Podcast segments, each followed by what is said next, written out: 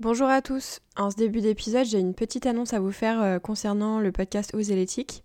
Malheureusement, chez Minu sur Terre, dans l'équipe, on manque de temps pour euh, réaliser les interviews et pour produire les épisodes. Et on va euh, devoir mettre cette longue première saison, on va l'appeler comme ça, en pause. Ça fait maintenant deux ans qu'on publie au départ deux épisodes par mois et maintenant un épisode par mois qu'on reçoit des superbes invités sur le podcast, qu'on vous fait découvrir euh, des entrepreneurs éthiques, euh, euh, des personnes qui partagent du contenu positif pour la planète, pour l'environnement, pour les, tous les aspects sociaux, qu'on vous fait découvrir vraiment les acteurs de ce domaine. Et pour ça, on en est très contente. avec Aude, on est un peu triste de devoir mettre ce podcast en pause. C'était un projet qu'on appréciait beaucoup. Mais, mais c'est la vie, c'est comme ça. Et puis on espère qu'il pourra reprendre vie un jour. En tout cas, on tenait vraiment à vous remercier chaleureusement pour votre écoute euh, depuis le début, pour votre soutien sur ce projet, pour vos réactions aux épisodes et pour votre accompagnement. Et je voulais aussi remercier bien sûr Aude pour tout son travail sur le podcast. Euh, vous avez eu l'occasion de l'écouter sur pas mal d'épisodes. Et euh, tous nos intervenants, toutes les personnes que j'ai eu l'occasion d'interviewer pour ces échanges qui ont été vraiment très intéressants. Et puis voilà, n'hésitez pas à faire un tour euh, sur les épisodes qui ont déjà été publiés euh, et que vous avez manqué si euh, vous voulez un peu plus d'oser l'éthique. Et puis je vous souhaite à tous une très bonne journée et une très belle écoute pour ce dernier épisode. Salut Philippine, j'espère que tu vas bien et bienvenue dans le podcast Oser l'éthique. Est-ce que tu peux commencer par te présenter en quelques mots? Salut Emma, oui, bah, du coup pour me présenter, je suis responsable marketing chez Redonner, Ok, très bien. Est-ce que tu peux nous parler un petit peu de Redonner en, quelques mots? Oui, Redonner, c'est une solution digitale qu'on a créée il y a euh, deux ans et demi maintenant et qui permet en fait aux marques et aux enseignes de mode de collecter tous les anciens vêtements, linge de maison, chaussures de leurs clients pour qu'ils soient revalorisés en échange d'une récompense. Ok, très bien. Vous êtes combien dans l'équipe? Là, dans l'équipe actuellement, on est trois. D'accord, ouais, donc c'est quand même une petite équipe. C'est tout petit, euh, oui. c'est tout jeune encore. Génial. Est-ce que tu peux nous parler de l'histoire de la création de Redonner, donc euh, comment vous avez eu cette idée et comment l'entreprise a vu jour? Eh bien, en fait, c'est vraiment euh, une start-up Covid. Donc, en fait, l'histoire, euh, c'est que l'idée est venue pendant le confinement, quand Alexis et Valentine, qui sont les deux cofondateurs et qui se trouvent être mari et femme, se sont retrouvés du coup chez eux avec leurs deux enfants, à, je pense, comme beaucoup d'entre nous, faire le tri dans leur placard et se rendre compte qu'ils avaient énormément de vêtements dont ils savaient pas quoi faire et surtout des vêtements d'enfants que tu peux souvent pas revendre parce qu'en fait euh, ils sont tombés par terre donc euh, leur pantalon est troué ou euh, je sais pas ils ont fait une énorme tache sur leur t-shirt donc tu sais vraiment pas quoi en faire. Donc en fait en cherchant déjà ils ont découvert qu'ils avaient des conteneurs à textile près de chez eux et ça eux ils en avaient pas conscience que ils pouvaient juste aller déposer leurs vêtements là-bas. Et surtout ils se sont rendus compte qu'en fait ils pouvaient y déposer leurs vêtements même s'ils étaient en mauvais état pas forcément besoin de déposer que des vêtements en bon état. Et en creusant un peu plus, ils se sont rendus compte qu'en fait, depuis 2009, en France, il y avait une filière constituée avec plus de 300 acteurs qui collectent et revalorisent les vêtements. Mais simplement, aujourd'hui, ils arrivent à collecter à peu près 30% de ce qui est mis en vente chaque année, pas plus. Donc l'idée est venue de euh, comment on fait en fait pour euh, faire en sorte qu'il y ait plus de vêtements qui soient collectés. Et donc moi, quand je suis arrivée, donc à peu près six mois après la création, c'était un peu l'idée de euh, simplement en parler euh, sur des réseaux sociaux, sur le site, etc. Et en fait, au fur et à mesure, on a dévié en se disant euh, qui de mieux que les marques et enseignes de mode pour parler aux consommateurs de mode. Et c'est là, du coup, qu'on a créé notre, notre outil qu'on a depuis maintenant deux ans qu'on peut installer sur les sites des marques de mode pour qu'elles-mêmes mhm. prennent, ce prennent à cœur ce message-là et disent à leurs clients, bah voilà, en fait, là, vous êtes peut-être en train de vouloir acheter un nouveau vêtement. Avant ça, prenez le temps de la réflexion, faites le tri dans votre placard et offrez une nouvelle vie à tout ce que vous portez plus. Ok, c'est génial. Est-ce que tu peux un peu nous préciser comment ça fonctionne, votre concept euh, exactement, et hum, quelles sont les étapes à suivre pour, pour bénéficier des récompenses que vous donnez chez Redonner Ouais, alors nous, du coup, côté euh, marque, c'est super simple. En fait, il suffit d'installer un outil sur euh, son site pour permettre du coup à ses clients de découvrir la solution. Ensuite, côté consommateur, donc toi et moi, on a vraiment voulu simplifier au maximum le process avec cette idée de carotte à la fin, qui est la récompense proposée par la marque. Donc, en fait, concrètement, du coup, euh, tu ouvres notre outil, tu tapes ton adresse postale et tu trouves un point de collecte près de chez toi. Il y en a 44 000 en France, donc a priori, il y en a en moins de 5 minutes. Ici, on te demande juste de donner ton adresse mail pour que nous, ensuite, on puisse t'envoyer un mail à travers lequel tu vas pouvoir euh, valider ensuite ton dépôt. Au moment où tu vas déposer tes sacs, tu les prends en photo devant le point de collecte. Mmh. tu charges cette photo dans le lien que tu auras reçu par mail et nous, comme ça, on va pouvoir valider ton dépôt et t'envoyer en échange sous 24 heures ton code de récompense chez la marque. Souvent, c'est un bon d'achat, un bon de remise entre 10 et 20 et ensuite, du coup, tous les vêtements, nous, on les collecte pas nous-mêmes. On n'a pas voulu créer notre propre chaîne logistique de notre côté, mais on s'appuie, du coup, comme je te disais, sur la filière existante qui est déjà en place. Donc, en fait, dès que tu vas y déposer tes vêtements, ça intègre, du coup, cette filière-là. Donc, ça va être collecté par euh, des acteurs euh, qui ont l'habitude de le faire, rejoindre ensuite des centres de tri où tous les vêtements, les textiles, les chaussures vont être triés à la main. Et ensuite, on rejoint différents circuits de revalorisation, que ce soit la seconde main ou que ce soit le recyclage. Ça, je trouve ça vraiment génial de bénéficier de l'existant parce que comme ça, en fait, euh, pour l'utilisateur, c'est hyper simple dans le sens où il a juste à descendre et à aller mettre euh, dans les bornes relais. Enfin, moi, je pense à ça parce que c'est le, j'ai l'impression que c'est le plus connu, quoi. J'ai vu que vous aviez d'autres euh, types de points de collecte aussi. Oui, bah, c'est eux qui ont la c'est eux qui ont la majorité, pardon, des points de collecte sur le territoire aujourd'hui. simplement parce que ça s'est fait comme ça et que, en fait, eux, ils existent depuis assez longtemps le relais. Après, tu vois, tu as aussi des acteurs qui ont une friperie euh, dans euh, un patelin euh, au milieu de la campagne. En fait, ils sont. C'est ça, j'ai vu aussi que vous aviez des choses comme ça. Mais c'est bien parce que du coup aussi à ces personnes-là, ça leur fait un petit peu de visibilité et, et pour les, les, les, gens qui sont plus dans la démarche de données mais qui n'ont pas forcément encore la démarche d'achat de seconde main, ben ils découvrent ce genre de commerce et tout ça, donc c'est top quoi. De varier un petit peu les, les points de collecte comme ça.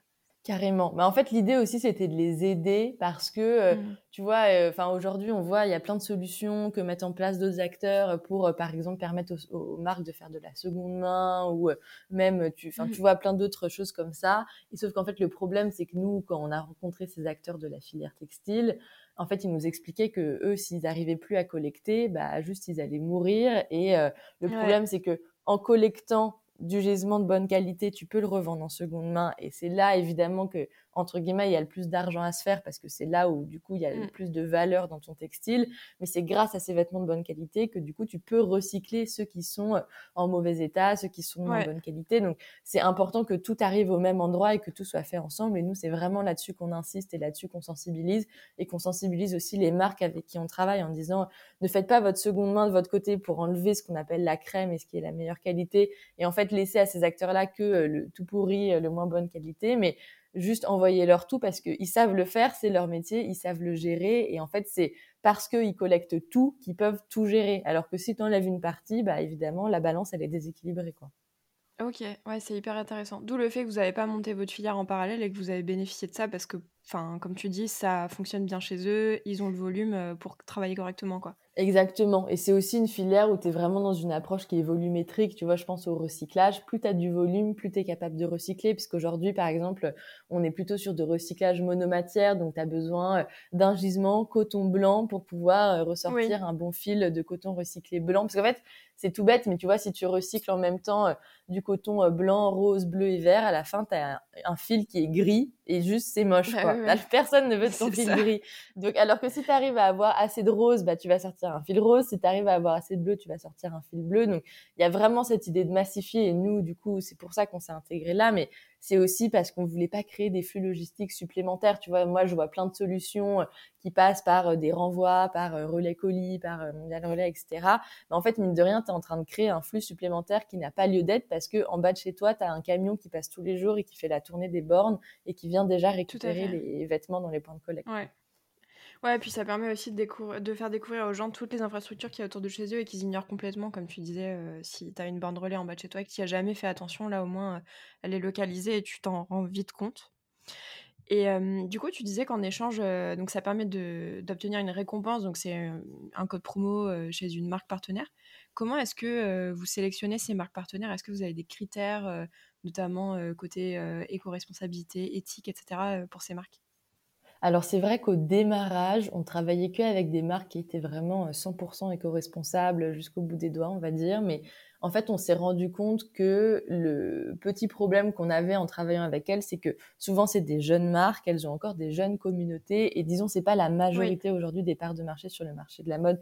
Malheureusement, j'espère que ça le sera plus tard et qu'elles vont continuer à grandir et à acquérir des parts de marché. Mais c'est pour ça que depuis là maintenant un an, on commence à s'ouvrir à des acteurs qui sont plus gros, des acteurs qui sont un peu historiques. Là, je pense par exemple, on travaille avec euh, Icode du groupe IKKS, on travaille avec Descamps, on travaille avec Carré Blanc aussi, qui sont un peu plus des plus grosses marques et des marques historiques qui du coup de fait, parce qu'elles sont issues d'un modèle qui date de plus de 50 ans, qui est un peu un modèle effectivement sorti de la fast fashion, sont pas 100% éco-responsables parce que c'était pas dans leur ADN au démarrage. Mais nous, notre critère, c'est qu'en fait, avant de travailler avec une marque, on travaille avec une équipe on travaille avec du coup des gens qu'on a rencontrés, avec qui on a discuté, et on voit en fait quand on leur parle si euh, la balle revient, s'ils sont sensibilisés, si ce genre de sujet les touche, si c'est dans cette direction qu'ils veulent aller, et si c'est le cas, bah ok, on veut bien travailler avec eux. En revanche, si on se rend compte que euh, pas du tout, ils veulent faire ça pour faire du greenwashing et euh, en fait avoir une solution RSE sur leur site sans rien faire de plus, bah dans ces cas-là, nous non, on veut pas travailler avec eux. Oui, c'est clair. Oui, c'est voir la bonne volonté de la marque aussi. Euh, puis comme tu dis, c'est ça, plus la communauté est importante, plus la visibilité est importante, euh, plus vous, votre solution, elle est visible. Oui, voilà. Plus la filière de recyclage est valorisée, quoi. Oui, c'est ça, c'est ce qu'on se dit, tu vois, en fait, on peut pas s'empêcher de travailler avec des grosses marques juste parce que, euh, bah, en fait, on perd les 90% des consommateurs, quoi. Et ce serait dommage de bah, oui, oui, c'est clair. Non, mais oui, ça reste des niches, hein, de toute façon, donc c'est dommage, quoi. Ouais. Exactement. Mais je trouve que, tu vois, en tant que consommateur, on a souvent tendance à l'oublier, mais en fait, derrière un nom de marque, derrière une marque, tu as des gens, tu as des vraies personnes, tu as une vraie équipe. Et nous, en fait, c'est avec eux qu'on travaille. Tu vois, je te dis, on travaille avec Carré Blanc, on travaille avec Descamps. En fait, on travaille avec euh, les quatre personnes de l'équipe euh, RSE slash de l'équipe marketing qui travaillent avec nous. Et c'est vraiment eux le plus important, quoi. Oui, carrément. Je vois complètement ce que tu veux dire. Pour revenir à une question euh, un peu plus générale, je voulais te demander quel type de vêtements ou de textiles on peut trier, en fait, euh, on peut envoyer pour recyclage, vu que tu es un peu euh, une experte sur, dans le domaine. Eh bien, tout, vraiment tout. En fait, c'est vraiment bien de poser cette question, parce que même nous, on n'en avait pas conscience au début, qu'en en fait, il n'y a aucun vêtement et aucun textile qui devrait terminer à la poubelle. Et donc déjà pour remettre les choses un peu dans leur contexte, la filière en fait c'est une filière qu'on appelle TLC, donc textile, linge de maison, chaussures. Donc en fait, tout ça doit aller au même endroit et va dans la même filière. Donc que ce soit euh, ta nappe, euh, tes vêtements, tes sous-vêtements, euh, tes chaussures, tout ça, tu peux les déposer dans les conteneurs. Et surtout, qu'importe l'état. Donc que ce soit quelque chose en bon état ou que ce soit une chaussette trouée, un col enfilé. Nous, on mmh prend aussi parfois l'exemple de une serviette délavée, de un drap qui serait un peu déchiré. En fait, il y a absolument rien qui doit terminer aux ordures ménagères pour la simple et bonne raison que si tu les mets dans ta poubelle classique, ils vont juste finir soit brûlés, soit enfouis avec le reste des ordures ménagères, dont on ne sait pas forcément quoi faire aujourd'hui. Alors que si tu les intègres dans la filière textile, là, ils vont pouvoir être recyclés. En fait, souvent, la comparaison que je fais, c'est euh, c'est comme si tu mettais du carton dans la poubelle verte au lieu de mettre dans la poubelle jaune, il va pas être recyclé. Alors que si tu le mets dans la poubelle jaune, il va être recyclé. Et bien, les textiles, c'est exactement pareil. Ils peuvent tous mhm. être valorisés, recyclés, revendus, qu'importe en fonction de leur état. Il y a toujours un débouché qui existe. Simplement, il faut juste les déposer au bon endroit. Ok. Mais oui, c'est pour ça que je te posais cette question, c'est que quand on avait échangé précédemment, tu m'avais notamment parlé des collants. Et ça, je pense que la plupart des gens, ils ne savent pas qu'ils peuvent les trier. Enfin, moi, en tout cas, tu m'as appris quelque chose. J'étais persuadée que j'étais obligée de les mettre à la poubelle parce que je me disais que ça pouvait pas être valorisable et que c'était... Enfin, pareil, les sous-vêtements et tout, ce genre de choses. je pense que les gens, parfois, ils osent pas. Ils se disent, non, mais ça, il faut que je le jette. Je peux pas ça peut pas être valorisé quoi. Donc c'est bon à savoir qu'après, enfin que tout en fait peut être euh, peut être recyclé comme ça. Oui, c'est vrai. Non, mais en fait, après, c'est, ça vient aussi du discours qui a longtemps été tenu. En fait, le recyclage textile, on est encore euh, au tout début. C'est encore une filière qui est très jeune. je pense qu'il y a cinq ans, personne ne parlait de recyclage textile. Tu vois, il y a une filière de recyclage qui existe depuis plus de 20 ans. Maintenant, c'est transformer des jeans en isolant. Ça s'appelle le métis. C'est d'ailleurs une filière du mhm. relais et ça qui existe depuis assez longtemps. Mais pour le reste, on parlait pas vraiment de recyclage avant. Et c'est pour ça, et c'est ce que je t'expliquais un peu tout à l'heure, que les collecteurs parlaient beaucoup plus des vêtements de bonne qualité parce que la filière qui fait vraiment vivre tous ces acteurs-là, c'est la seconde main. Donc ils ont besoin de collecter aussi des choses qui sont en bon état, qui sont revendables, qui vont pouvoir utiliser pour leurs actions euh, soit caritatives, soit les revendre dans leur friperie. Mais en fait, derrière, ils ont aussi l'obligation de gérer tout ce qui est du coup en mauvais état. Et donc là, c'est vraiment l'intégralité des textiles, quoi. Mais tout simplement parce que c'est la filière des ordures ménagères, elle n'est pas capable de les gérer. Mais franchement, c'est aussi simple et logique que euh, ne pas mettre son verre ou ne pas mettre son carton dans la poubelle verte, mais aller les mettre dans la bonne poubelle. Ouais, c'est une bonne comparaison pour se remettre les idées en place parce que je pense qu'on a tous des doutes. Bah, un peu comme le recyclage, tu sais, on ne sait pas dans quelle poubelle le mettre, c'est la même chose. Exactement. Mais tu vois, moi, je vois la poubelle jaune, on continue à nous en parler aujourd'hui. Moi, je continue à avoir des débats parfois avec mon copain avec qui j'habite où on est là. Est-ce que ça, c'est dans la poubelle jaune ou pas? On n'est ah jamais ah mais oui, c'est un truc de ouf. Alors qu'on fait ça depuis qu'on est petit, quoi. Pour en fait découvrir qu'il faut tout mettre dans la poubelle jaune et même et importe. Mais en fait, bon, pour le coup, les textiles, ce qui est bien, c'est qu'il y a un peu moins à réfléchir. Il faut tout mettre dans la, dans la poubelle, entre guillemets, dans les conteneurs à textiles. La seule chose à laquelle il faut penser, c'est bien que ce soit propre et que ce soit sec parce que en fait derrière tout est trié à la main dans la filière textile. Donc dis-toi que il y a force, il y a quelqu'un qui va potentiellement trier à la main ton vieux collant, euh, tes vieux sous-vêtements. S'ils ne sont pas propres, euh, franchement c'est moins agréable pour eux. Bah ouais c'est clair. Et puis si c'est mouillé, ça va pourrir dans la benne. Enfin bref, c'est pas top quoi. Exactement. Et parmi euh, toutes ces, tous ces textiles qui peuvent être triés, donc, est-ce qu'il y a des matières qui sont plus facilement recyclées que d'autres et à l'inverse, certaines qui sont super difficiles à revaloriser? Bah, ce qui est vrai aujourd'hui, de toute façon, ce qui est le plus facile à recycler, c'est ce, que, ce qui est monomatière. Donc, quand tu as une seule fibre, donc par exemple un 100% mmh coton, euh, c'est super facile à recycler.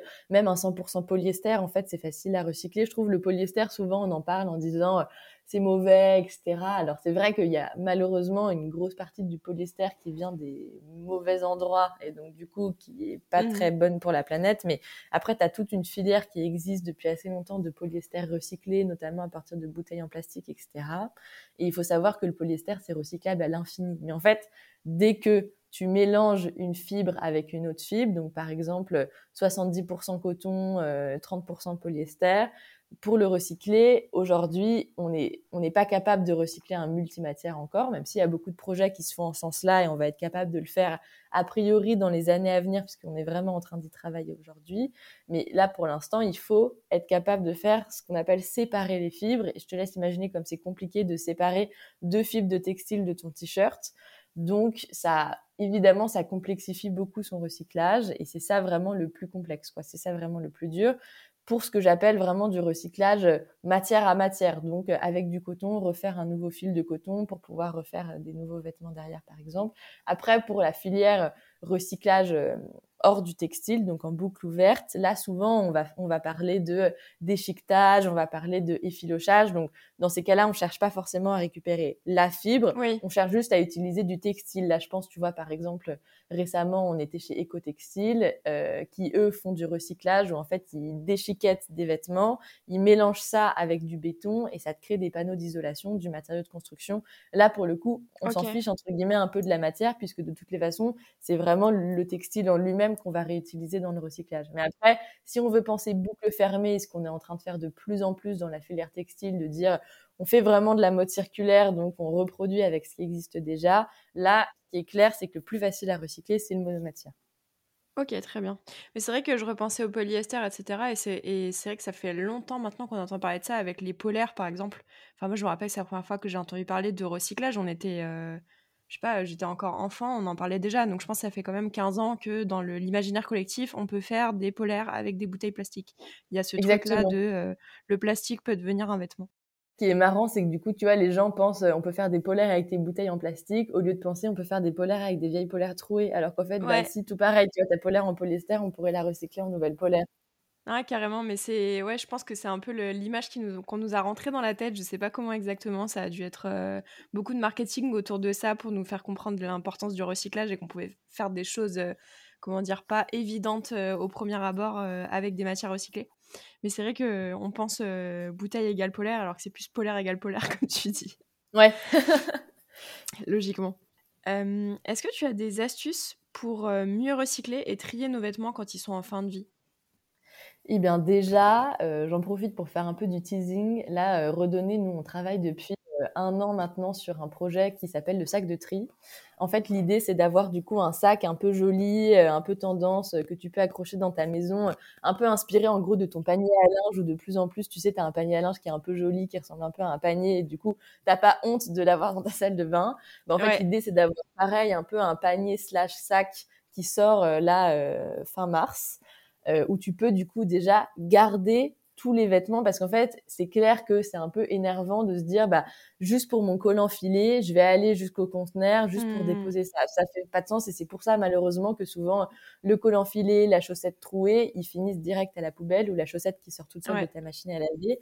Donc, l'idée de sac de tri, du coup, c'est d'avoir un objet chez toi où tu peux conserver, un peu comme ta poubelle jaune avant d'aller la déposer dans la vraie poubelle jaune, tu peux conserver du coup tous tes vêtements, euh, soit en fin de vie, soit que tu portes plus, là-dedans, jusqu'à en avoir suffisamment pour aller les déposer dans le conteneur.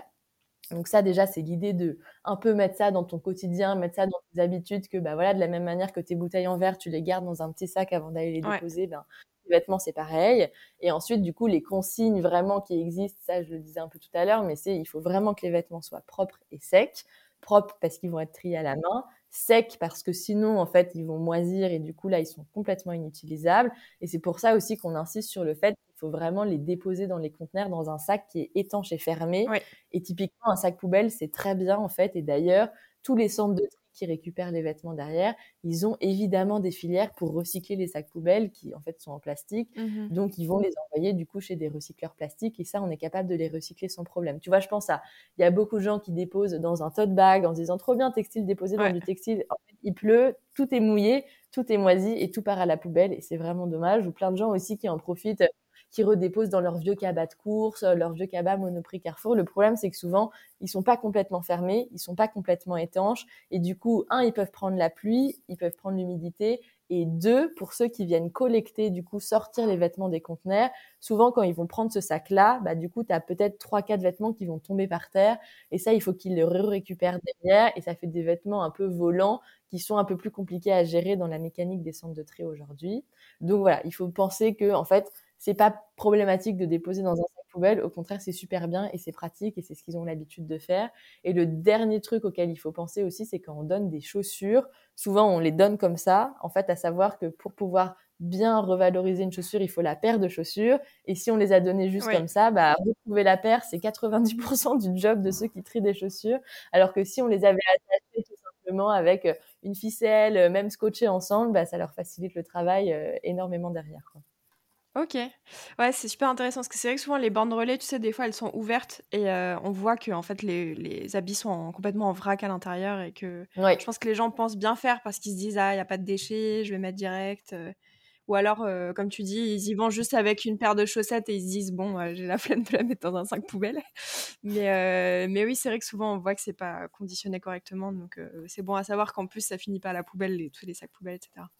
Oui, bah, non, mais heureusement, il y a toute une filière parce qu'en fait, d'ailleurs, même si nous, on met pas dans les sacs plastiques, eux, ensuite, derrière, vont les mmh remettre dans des sacs plastiques. Parce qu'en fait, ce qu'on s'imagine pas, c'est qu'ensuite, nos vêtements, on transporte pas juste une chaussette à un endroit, quoi. On transporte des volumes et des volumes de vêtements. Tu vois, un centre de tri, ça peut trier à peu près deux tonnes de vêtements par jour. Donc, tout ça, c'est conditionné dans des grands sacs pour que aussi ce soit plus facile à acheminer, plus facile à dispatcher entre tous les trieurs. Mais après, une autre chose que j'ai pas dit et que j'ai oublié de dire, c'est effectivement un autre truc qu'il faut tenir en compte, c'est que souvent les trappes des conteneurs sont pas très grosses. Oui. Ça, c'est un gros changement qui a eu lieu ces dernières années parce qu'il y avait les scandales, tu sais, des enfants qui rentraient dans les conteneurs pour récupérer des vêtements, ah etc. Donc, toutes les trappes ont été changées pour que du coup, on puisse pas les ouvrir si facilement. Mais du coup, elles ont toutes aussi rétréci. Donc, en gros, ce qu'il faut se dire dans sa tête, c'est que ce qui peut rentrer dedans, c'est un sac de 30 litres pas trop rempli. Souvent, euh, le sac poubelle qu'on a, c'est plutôt 50 voire 100 litres. Donc clairement, il faut pas le remplir jusqu'au bout. Et souvent, en fait, les gens arrivent avec des trop gros sacs, n'arrivent pas à les rentrer et du coup vident le contenu à l'intérieur. Et là, c'est complètement gâché. Donc autant venir avec euh, trois, trois petits sacs et les déposer plutôt que venir avec son énorme sac qui déjà est un peu plus relou à porter et en plus va pas passer la trappe du conteneur parce que ben en fait tu peux pousser tant que tu veux ça rentrera pas quoi. Oui. Oui, oui, je me suis déjà retrouvée dans des galères comme ça, donc je, certifie que c'est petit, ouais. c'est vrai que pour les chaussures, on n'y pense pas. Pour les baskets, j'ai, le réflexe d'attacher les lacets, mais pour les bottines, etc., c'est vrai que maintenant que je repense à la pauvre personne qui doit remettre les deux bottines euh, ensemble après qu'elles se soient séparées euh, dans, le, dans la masse, ça doit pas être très, très agréable, ouais. Donc ouais, le scotch, euh, c'est bien d'y penser. Et c'est vrai que pour le sac, en tout cas, de collecte de tri, c'est une super idée parce que je suis assez d'accord que c'est des choses qu'on ne sait pas comment stocker chez soi, souvent, en plus quand on a un petit espace ou quoi.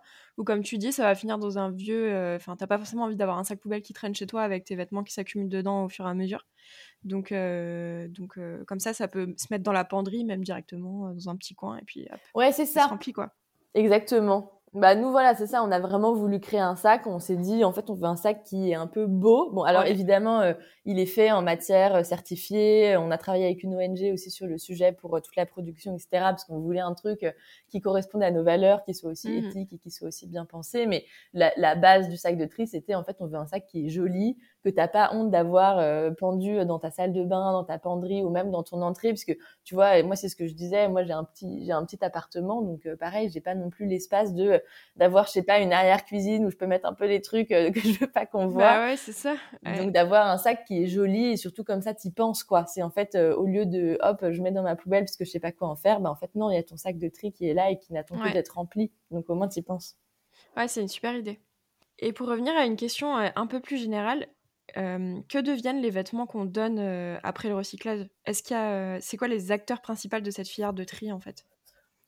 Oui, bah du coup, j'ai un peu commencé à t'expliquer tout à l'heure. Donc en fait, déjà, ce qu'il faut voir, c'est euh, euh, tous les vêtements qu'on donne, que ce soit dans les conteneurs ou que ce soit dans les locaux d'association, ils vont tous être triés.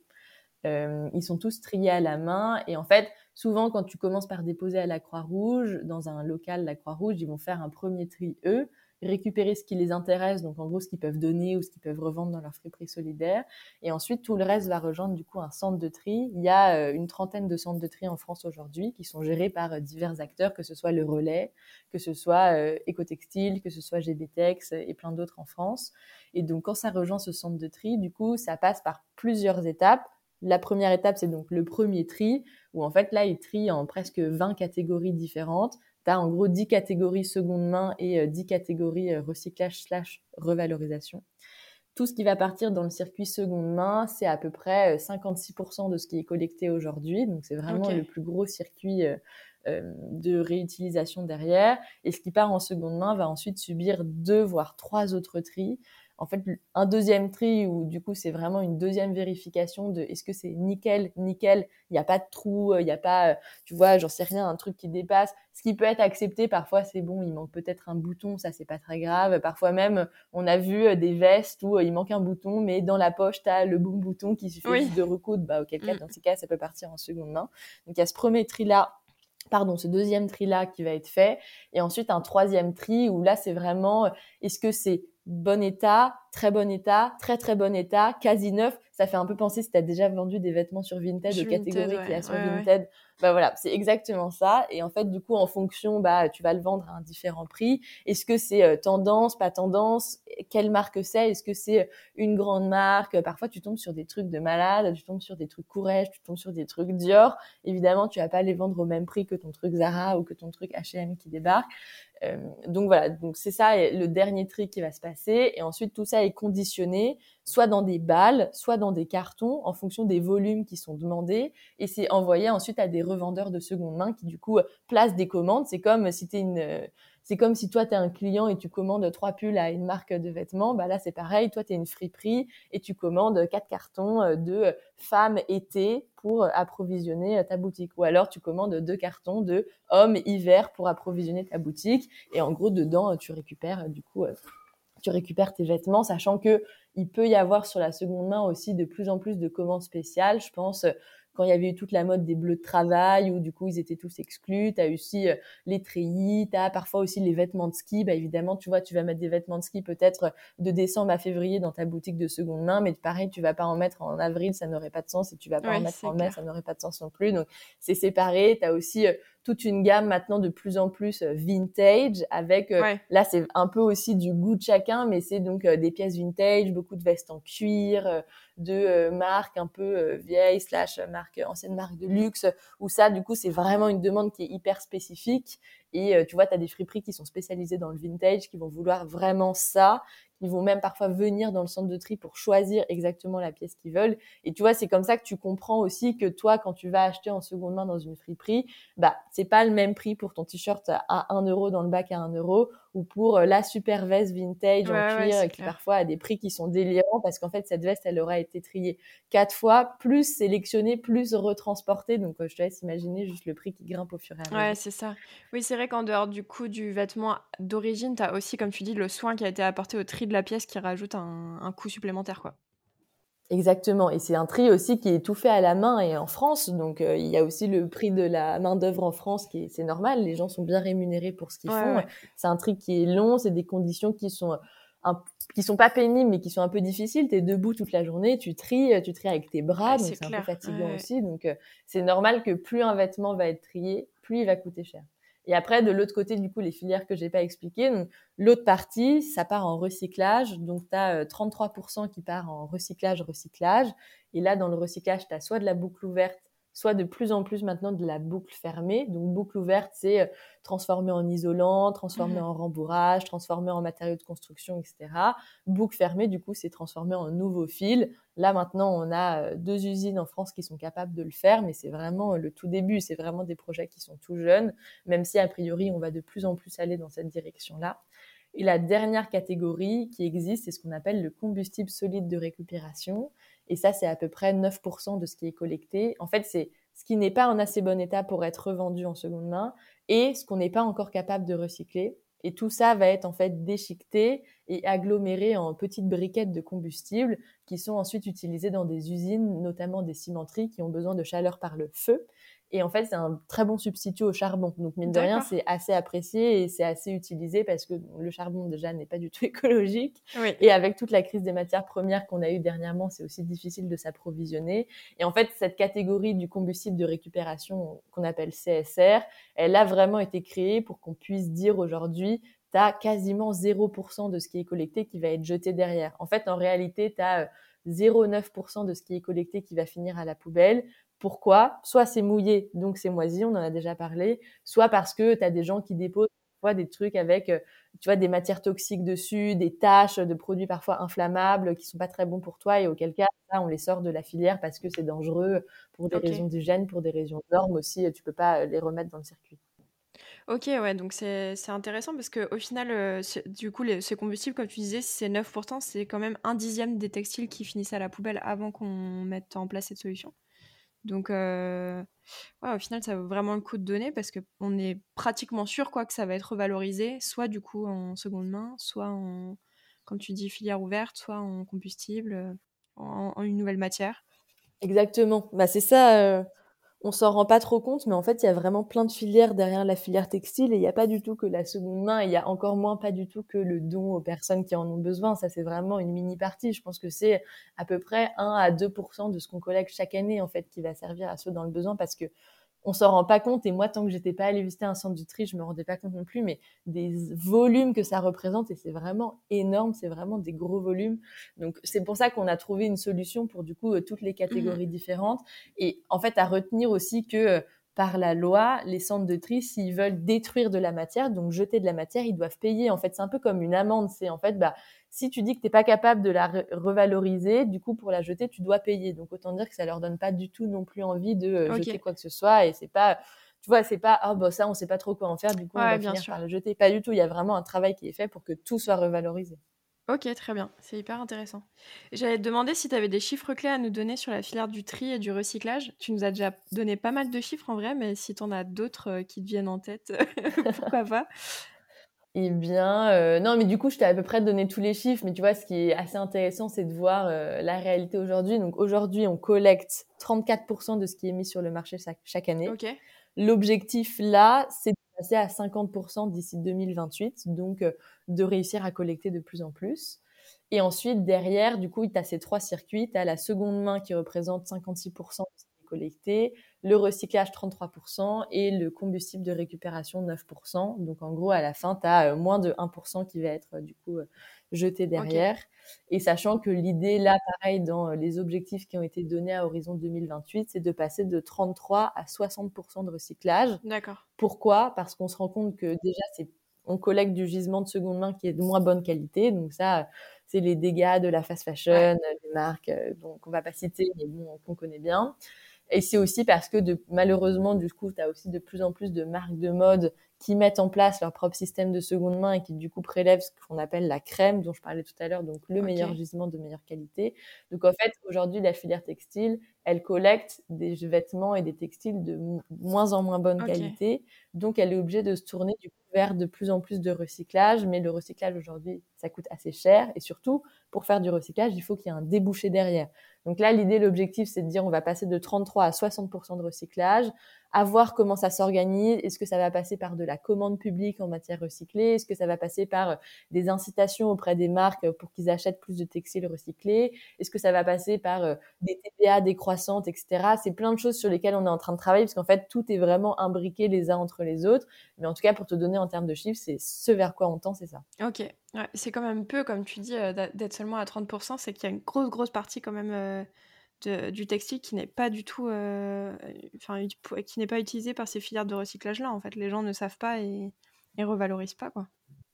Bah, c'est aussi parce que, en fait, mais ça, c'est dans toutes les filières déchets. Donc, du coup, en fait, la filière textile aujourd'hui, elle, elle, agit comme une filière déchets. Donc, comme euh, euh, la filière qui revalorise euh, le plastique, euh, comme la filière qui revalorise les anciens téléphones, les anciennes piles. Tu vois, en fait, on a plein des filières qui existent en France, juste on les connaît pas, on ne sait pas comment elles s'appellent, mais tu en as plein. Et en fait, toutes ces filières-là ont souvent comme objectif principal la réutilisation. Parce qu'en fait, le meilleur déchet, enfin, je veux dire, la meilleure chose à faire avec, entre guillemets, un déchet, donc un textile en fin de vie, c'est de pouvoir le réutiliser. Donc, c'est de pouvoir faire de la seconde main après, j'en parle pas parce que c'est quand même des initiatives qui sont assez niches, mais tu vois, tu as aussi euh, l'upcycling qui existe aujourd'hui de plus en plus, euh, tu vois, qui permet de réutiliser de la matière telle qu'elle sans avoir à la recycler.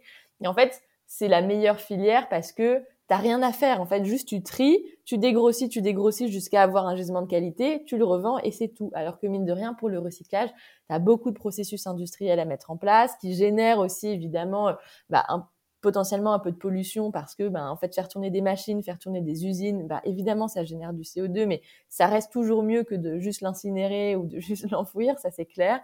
Et ce que je te disais aussi, c'est que la filière textile s'est vraiment construite sur la réutilisation et la seconde main parce que finalement, depuis maintenant assez longtemps, les gens ont eu une demande pour de la seconde main.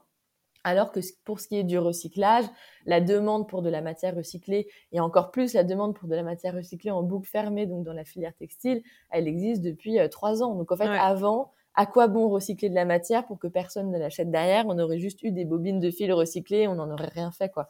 Maintenant qu'il y a la matière et maintenant que les consommateurs et les marques sont un peu sensibilisés sur le sujet, ça fait sens d'aller aussi vers plus de recyclage. Ok, très bien. Et justement, euh, en fait, dans le cadre de ton travail chez Redonné, tu interagis autant avec donc, tout ce qui est filière de tri et recyclage qu'avec des marques de mode, étant donné que vous proposez des récompenses. Est-ce que, vu que tu as ces deux visions-là, tu as des conseils à donner aux marques de vêtements pour qu'elles s'engagent plus pour l'environnement Et euh, pourquoi pas pour passer d'une démarche, euh, pas fast fashion, mais on va dire moins, moins éco-responsable, moins vertueuse, à quelque chose qui est plus respectueux de l'environnement en tant que marque eh bien, moi, je vois dans ce dont on parle euh, avec les marques avec qui on travaille, tu as vraiment euh, les trois piliers en fait de la mode circulaire. Le premier, du coup, c'est euh, mieux produire. Donc, c'est vraiment tout ce qui est éco-conception, là qui passe souvent par les services qualité sur ben, quelle matière je vais utiliser pour avoir un produit qui a un impact moindre sur la planète, euh, où est-ce que je vais le faire produire, par qui, comment? Alors c'est vrai, et ça on s'en rend compte que pour des marques qui sont un peu, euh, qui existent depuis euh, un certain nombre d'années, c'est difficile de transiter d'un modèle fast fashion à un nouveau modèle parce que tu as des relations avec des fournisseurs, tu as des choses qui sont mises en place depuis très longtemps. Mais moi, ce que je vois, c'est qu'il y a quand même de plus en plus, nous, tu vois, on travaille sur la fin de vie, mais tu as des startups qui travaillent sur le début, le début de vie, sur la conception. Donc, je pense qu'il faut pas hésiter aussi à se faire accompagner et à prendre le temps et à se dire, bah voilà, peut-être que ça prendra 5, 10 ans, mais il vaut mieux le faire que euh, juste euh, baisser les bras et se dire, il faut pas le faire. Après, le deuxième pilier de la mode circulaire, c'est sur l'allongement de la durée de vie.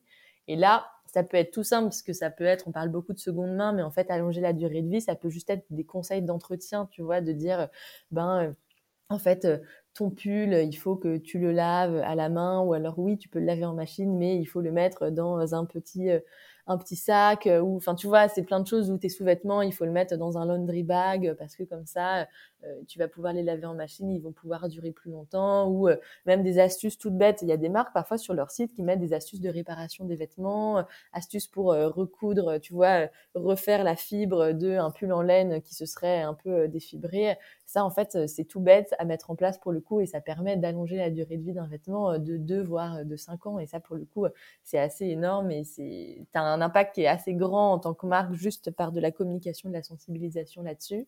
Et le dernier pilier du coup de la mode circulaire, c'est vraiment gérer la fin de vie. Et là, nous, c'est ce qu'on dit tout le temps chez Redonné, c'est on a conscience que c'est pas le métier des marques de mode. Elles, elles sont faites pour euh, penser, créer, produire et vendre des vêtements. Ensuite, le reste, c'est pas leur métier. Donc, moi, je trouve que c'est normal. On ne peut pas attendre d'une marque de mode qu'elle soit capable de tout recycler, ce qu'elle met sur le marché en boucle fermée. En revanche, ce qu'elle est capable de faire, c'est de dire, bah voilà, moi, j'ai, et c'est ce qu'on dit, nous, chez Redonné, c'est, moi, en tant que marque de mode, j'ai un pouvoir, entre guillemets, auprès de mes clients parce que je peux leur adresser des messages, je peux les sensibiliser sur des sujets. Et je pense que, que l'on soit une marque qui est 100% éco-responsable ou que l'on soit une, marque qui est peut-être moins 100% éco-responsable, il faut surtout ne pas avoir peur d'adresser ces sujets-là. Il faut pas avoir peur de, de prendre une action RSE et de, d'avoir une démarche un peu tournée vers plus d'éco-responsabilité. Effectivement, se faire accompagner potentiellement par des startups, par d'autres entreprises qui agissent un peu comme des tiers de confiance. Nous, on voit redonner, on est un peu le tiers de confiance parce que c'est pas moi la marque qui dit oui, je fais ci, c'est non, on le fait avec ouais, donc on sait vraiment ce qui se passe derrière. Mais il faut pas hésiter à le faire, il faut pas hésiter à porter ses discours. Et moi, je vois certaines marques avec qui on travaillait qui avaient très peur au mmh début d'en parler parce qu'elles avaient peur d'être taxées de, de greenwashing parce que elles sont pas 100% parfaites. Bah, en fait, non, il faut vraiment euh, pousser le message, il faut vraiment euh, en parler. Et nous, on a toujours eu que des communautés qui réagissaient super bien mmh. et qui étaient très contentes de voir la marque qui mettait en place des solutions et qui avançait aussi pas à pas. Je pense qu'il faut pas avoir peur d'avancer pas à pas et de parler en toute transparence en disant bah voilà, nous on est en train d'avancer, voilà les étapes qu'on a réussi à passer aujourd'hui, voilà évidemment ce vers quoi on aimerait tendre, mais ça prend du temps. Et en fait, je trouve que les marques qui arrivent à le dire en transparence, qui arrivent à être honnêtes sur le sujet, moi franchement, j'y crois à 100% et j'ai envie de les suivre en me disant bah voilà, au moins elles avancent comme moi j'avance dans ma vie sur l'éco-responsabilité je suis pas 100% parfaite aujourd'hui quoi. Mais je pense qu'il faut vraiment pas avoir peur d'avancer et pas avoir peur de le dire aussi en toute transparence à sa communauté, même si on n'est pas euh, exactement parfait comme on aimerait être. Ouais, je suis 100% d'accord avec toi. Après, pour avoir euh, le, côté marque, je sais que les, hum, les clients peuvent être extrêmement exigeants et, attendre au tournant sur beaucoup de choses. Après, je pense que c'est encore plus compliqué, entre guillemets, quand on commence à avoir une démarche où on essaie vraiment pour le coup d'être transparent et éco-responsable. Nous, je sais que du coup, nos clients sont très exigeants, ce qui est normal aussi parce qu'ils se tournent vers nous euh, parce qu'on fait très attention à ce qu'on fait. Mais, mais du coup, je comprends la réticence de certaines marques qui se disent Ouh là là, on, va, on va penser que je fais ça juste pour la communication, alors qu'au final, j'essaie d'être transparent. Mais comme tu dis, c'est qu'en faisant que ce sera accepté. Et, et, je pense que ça va passer dans, dans le, bon sens commun, on va dire, que ce sera, enfin, ce sera plus nécessairement vu comme des actions de communication ou comme de la manipulation, mais simplement comme quelque chose de tout à fait normal. Donc, euh, c'est vrai que pas mal de marques font parfois même des choses qui pourraient être vues comme éco-responsables sans en parler, je pense, parce qu'elles ont peur parfois de ça. Euh, je pense, j'ai une amie qui travaille pour une, grande marque de, de pull en, cachemire, et eux, par exemple, euh, ils garantissent le pull à vie, donc tu peux le renvoyer toute ta vie pour préparer un petit trou essayer de rattraper quelque chose euh, que tu as fait au lavage et tout. Et ça, par exemple, moi, je savais pas du tout. Donc, pour eux, c'est vu comme un gage de qualité euh, parce que tu achètes une pièce assez luxueuse et du coup, euh, ils considèrent que tu peux la garder toute ta vie. Mais, mais tu vois, par exemple, ils, ont pas l'air de communiquer beaucoup dessus parce que je pense qu'ils ont peur que, que derrière, on dise oui, mais vous faites ça, mais vous faites pas d'autre chose. Donc, c'est vrai que c'est bien d'encourager ça parce que je pense de la part des marques parfois c'est un peu euh, compliqué en fait d'oser euh, faire le premier pas et de, parler de ces sujets-là de recyclage, d'entretien, etc. Oui, c'est clair et je pense, tu vois, quand on parle, et moi aussi quand j'en parle, c'est aussi, et surtout un message qui est adressé aux consommateurs en disant effectivement, c'est bien d'être exigeant, il faut l'être parce que c'est ça qui amène les marques à changer, mais il faut pas être trop exigeant, mais tu vois, c'est prenons l'exemple de nous-mêmes aussi. Tu changes pas du jour au lendemain pour devenir quelqu'un de 100% éco-responsable. Qui, peut-être qu'il y a des gens qui y arrivent. Et franchement, bravo à eux. Mais moi, en tout cas, c'est pas mon cas. Mais il faut, voilà, et c'est ce que je disais aussi au tout début. En fait, derrière une marque, tu as des gens, tu as des équipes, tu as des fournisseurs, tu as des relations qui existent depuis parfois plus de 20 ans. Évidemment, c'est compliqué à changer, c'est compliqué à mettre en place. Et moi, je trouve ça toujours dommage aussi. Je suis assez d'accord avec toi que les marques parfois font des choses qui sont super belles, mais osent pas communiquer dessus juste parce qu'elles ont peur que de se faire taxer derrière, euh, de se faire critiquer derrière, alors qu'en fait, c'est des super initiatives. Nous aussi, on travaille, euh, par exemple, je pense aux marques de linge de maison avec qui on travaille, qui euh, sont souvent des marques un peu plus sur le haut de gamme. Donc, en fait, tu vois, tes draps, ils vont vite coûter un peu cher. Et auquel cas, du coup, c'est des draps qui ont été conçues avec des super belles matières, qui sont amenées à durer toute ta vie. Mais en fait, elles en parlent pas vraiment parce qu'elles disent, bah voilà, c'est pas vraiment euh, éco-responsable, c'est pas forcément en coton bio, bio, bio, euh, avec toutes les certifications du monde, donc on n'ose pas en parler, alors qu'en fait, c'est déjà énorme c'est déjà des produits qui sont là pour durer toute la vie, quoi. Exactement. Non, mais comme tu dis, c'est bien de penser à ses propres contradictions avant de, de parler de celles des marques parce que, en plus, euh, bah, c'est ça, si, si on parle de, de, de marques qui existent depuis longtemps et qui sont pas qui sont pas forcément euh, de base orientés vers l'éco-responsabilité, bah déjà il y a 30-40 ans on en parlait beaucoup moins. Et puis, euh, et puis comme tu dis, avec le nombre d'acteurs différents, de personnes différentes, d'équipes à bouger, c'est c'est pas la même chose que si toi t'arrêtes de dire, tu dis j'arrête de manger de la viande quoi. C'est un peu plus compliqué à mettre en place comme, euh, comme solution. Ça concerne beaucoup de gens. Est-ce qu'il y, a un challenge auquel vous avez été confronté chez Redonné depuis la, création de l'entreprise dont tu veux parler, qui vous a particulièrement marqué? Bah, c'est vrai que on le ressent de moins en moins, mais au tout début, donc il y a deux ans, quand on a commencé à aller voir des marques, à leur parler de notre solution, parfois on s'est pris des énormes murs on était assez choqués justement. Et là je vais aller un peu dans le sens de ce que je disais mais il existe des marques où on s'est pris vraiment des murs en disant moi ça ne m'intéresse pas du tout. On n'est pas du tout sur ces sujets. Ah euh, RSE c'est pas mon domaine. Mes clients parfois même des marques disent mes clients ne sont pas là pour ça. Mes clients ne veulent pas ça. Mais après pour avoir tenté l'expérience avec quelques marques on a été parfois un peu choqués. Tu vois on avait des marques des équipes qui étaient super engagés dans la démarche, qui avaient envie de mettre ça en place, qui trouvaient que c'était une bonne démarche, mais en face, des communautés et des consommateurs qui répondaient mais pas du tout et qui ah en fait pas n'en avaient rien à faire, mais vraiment n'étaient pas du tout euh, euh, intéressés par euh, l'action. Et tu vois, je parle pas forcément de avoir un bon de réduction, je parle juste de l'action en tant que telle, de trier ses placards et de donner une nouvelle vie à ses vêtements, ses chaussures, etc. On a parfois eu des communautés qui répondaient pas du tout que ce soit des communautés de marques ou que ce soit bah, même des équipes de certaines marques qu'on a pu rencontrer parfois sur des salons où on se prenait des énormes murs de marques qui nous disaient alors pas du tout, moi ça m'intéresse pas. Ce qui est assez marrant à voir, c'est que il y a une bonne partie de ces marques-là qui, il y a deux ans, nous disaient ça, qui aujourd'hui viennent toquer à notre porte en disant Ah, finalement, ça m'intéresse un peu, est-ce qu'on peut s'en ah reparler? Et ça, moi, je, ça m'étonne pas du tout, parce que moi, je suis assez persuadée, et c'est ce que on dit souvent aux marques, c'est qu'en fait aujourd'hui, si tu es une marque et que tu n'arrives pas à prendre le train de l'éco-responsabilité, de la mode circulaire, je pense que tu es voué à, peut-être pas tout de suite, mais à mourir au bout d'un moment parce que tu vas perdre toute ta clientèle. Mais du coup, c'est assez marrant de voir comment il y a deux ans, on pouvait se prendre mais des énormes murs, hein, vraiment des no-go de marques qui disaient pas du tout, c'est pas la priorité, c'est pas important pour nous, voir nous, RSE, on s'en fiche royalement. Ah et aujourd'hui, ces marques-là qui reviennent vers nous en disant, euh, ah, en fait, si, ça nous intéresse, pourquoi pas, c'est assez amusant euh, et heureusement que, enfin, tu vois, ça a évolué hyper vite. En fait, en deux ans, on a vraiment changé de mentalité, quoi. Ah ouais, c'est fou. Ouais, je pensais pas que, tu vois, il y a deux ans, on en était encore là. Ouais. Dans mon esprit, je pensais 5-6 ans, tu vois, où on commençait pas du tout à parler de ça. J'ai l'impression qu'après, c'est vrai qu'en 2020, il y a eu un éveil par rapport à ça, un petit peu, j'ai l'impression. Mais euh, j'ai l'impression que c'était avant quand même euh, que ces sujets étaient traités. Mais au final, non, pas forcément. Et eh ben pourtant, euh, nous, nous, il y a deux ans, on se disait, OK, euh, notre time to market, il est pas bon, on est ah un peu trop tôt, on est un peu trop euh, en avance par rapport à la mentalité. Après, heureusement, et c'est pour ça que nos premiers partenaires, ça a souvent été des marques qui étaient déjà avec un ADN 100% RSE, 100% éco-responsable, parce que super sensibilisés à ces sujets. Mais en fait, il y a deux ans, c'était c'était beaucoup plus difficile de entre guillemets convaincre une marque de travailler avec nous parce qu'ils n'étaient pas du tout prêts en fait mmh encore à aborder ces sujets. Ouais, alors que là, je pense que maintenant ils ont conscience que c'est important, ils n'ont pas forcément le temps et la, le, comment dire l'équipe pour le faire, euh, le mettre en place chez eux. Donc justement, euh, de mmh travailler avec vous, c'est tout bénéf pour eux quoi. Exactement. Est-ce qu'il y a des projets chez Redonné pour, euh, pour la suite? Tu nous as parlé du, notamment du sac pour le recyclage. Est-ce que vous avez d'autres choses dans les, dans les tuyaux?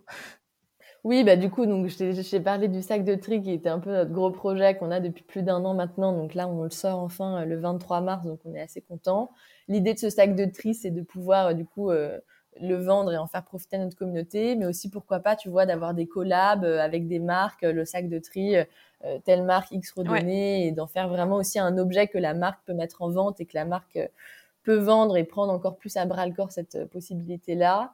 Après, nous, un autre gros projet sur lequel on est en train de travailler, on travaille depuis aussi un an maintenant, c'est la collecte en boutique. Ok. En fait, redonner, on est vraiment un outil digital au début et parce que aussi nos premiers clients étaient des jeunes marques, des NVB, euh, donc en fait qui souvent n'ont pas de point de vente et qui sont du coup 100% digital. Maintenant qu'on travaille avec des plus grosses marques, on se rend compte qu'il y a un vrai enjeu sur le retail et qu'il y a aussi de l'autre côté un vrai enjeu, j'en parlais tout à l'heure, de diversifier les canaux de collecte parce que parfois t'as pas assez de conteneurs, parfois ton compte, je pense que ça nous est tous arrivé que le conteneur soit plein ou alors que le conteneur ne soit juste pas là parce que je pense notamment en région parisienne où tu as les conteneurs qui sont dégradés à peu près tous les 15 jours donc tous les 15 jours il faut les remplacer donc ça peut prendre un jour hein, de l'enlever et de le remettre, mais potentiellement c'est le jour où toi tu avais envie d'aller déposer tes vêtements, du coup c'est assez frustrant.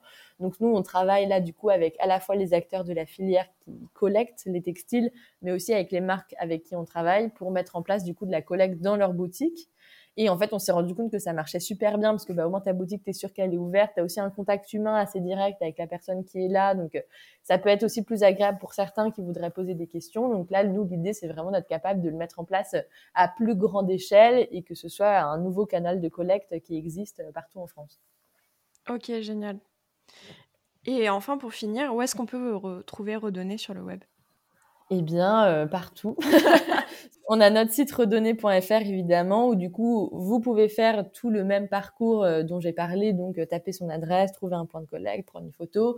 Et là du coup sur le site redonner choisir une récompense parmi toutes les récompenses de nos marques partenaires. Après on est évidemment sur Instagram redonner.fr, on est sur LinkedIn aussi. Et après sinon vous pouvez du coup nous retrouver sur tous les sites de nos marques partenaires qui toutes ont du coup l'outil redonné qui se trouve soit sur la home page, soit sur une page recycler vos vêtements slash nos engagements et qui permet du coup pareil de faire le même parcours et de trouver un point de collecte près de chez soi.